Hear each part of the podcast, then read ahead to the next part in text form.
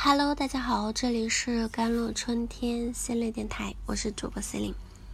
今天想跟大家分享的文章叫做《找到打开对话的方法》，这样你就不需要耗尽自己倾听他的耐心。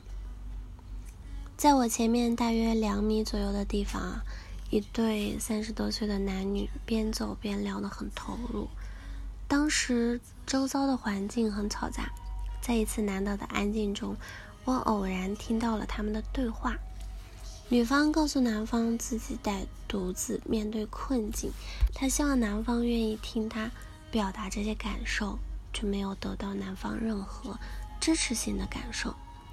男方回答的声音很大，他说道：“该死的，你为什么总是这么粘人？难道你就不能独立处理任何事情吗？”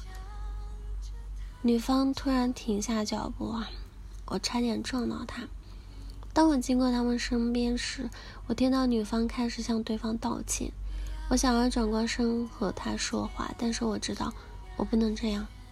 事实上，他可能也不想听我想要对他说的话。有时候太粘人了，这句话只是一句无奈，不知道如何表达，可是心非情急之下脱口而出的。事实上，这只是一种希望。调节情绪的信号，而不是与需求相关或者想要粘人的意思。所以，让我们放弃“你太粘人了”这样的表达。我们快速回顾一下成年人的依赖类型，可分为安全型和不安全性。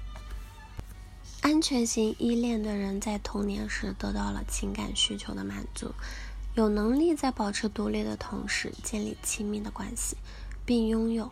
健康的关系模式。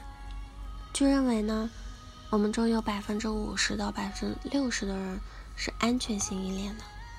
不安全型依恋有三种类型：消极回避型、恐惧回避型和恐惧焦虑型。事实上，那些具有消极回避型的人呢，更有可能说出“太黏人”这个词。虽然他们能建立人际关系，但的按他们的风格行事。我们需要关注后两种依恋类型，即恐惧回避型和焦虑回避型，因为这些依恋类型的人最有可能因为更真实的原因而被贴上粘人的标签。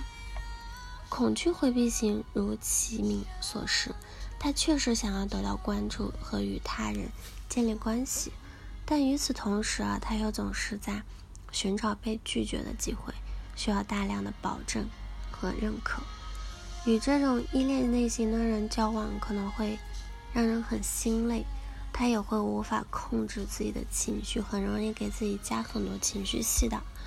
然后是焦虑型的依恋类型，这种依恋型的人将自己对一段关系的真正渴望与对拒绝和忽视的高敏感性对立起来。如果伴侣说你太粘人了，该怎么办？首先要做的就是将自己置身事外，思考是什么让他说出这句话。当你试图和他谈论敏感话题的时候，他会让你失望，或者是想要转移话题吗？当你试图谈论你的感受或者寻求支持时，他是否会嘲笑或者贬低你？这些都是潜在的危险信号，却是断言你太粘人了的导火索。然而，如果伴侣会挤出时间与你讨论并倾听你的想法，即便是他有时会感到愤怒啊或者不耐烦，你也要仔细观察自己的反应，这是一件很重要的事。正如心理和婚姻专家呢约翰所说，重要的不是你是否争论或不同意，而是你如何不同意。你对这句话是消极反应还是反应过度？你是否为这段关系感到烦恼？是否过于担心这段关系是否能维系？你对自己被轻视有多敏感？或者是需要伴侣给予自己多少保证和认可？请记住，依恋类型是可以改变的，就像是习得性的安全依恋。选择高水平的心理咨询师呢，就是可以帮助你改变游戏规则。尤其是如果你是有过因为伴侣情绪耗竭而结束关系的前车之鉴，这并不是说由于在一段关系中公开表达你的需求和愿望不重要，相反呢，这绝对很重要。但这完全取决于你对这个表达的反应过程。也就是说，这个反应的程度嘛。如果你是说他太粘人了，伴侣该怎么办？你说这句话的的确的意图是什么呢？如果你真的对伴侣的回应感到沮丧，只要不是推卸责任啊，或者是实际内疚，就这样表达吧。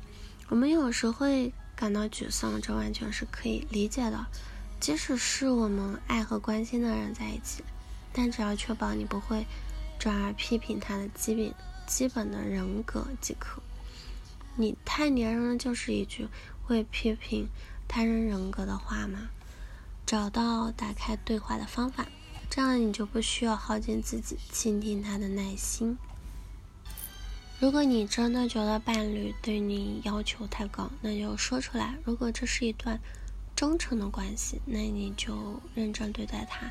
并进行夫妻咨询，这样可以帮助你在健康的边界里生活。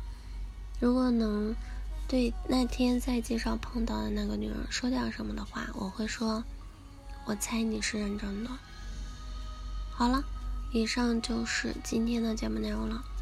咨询请加我的手机微信号：幺三八二二七幺八九九五，我是 c e l i n e 我们下一期节目再见。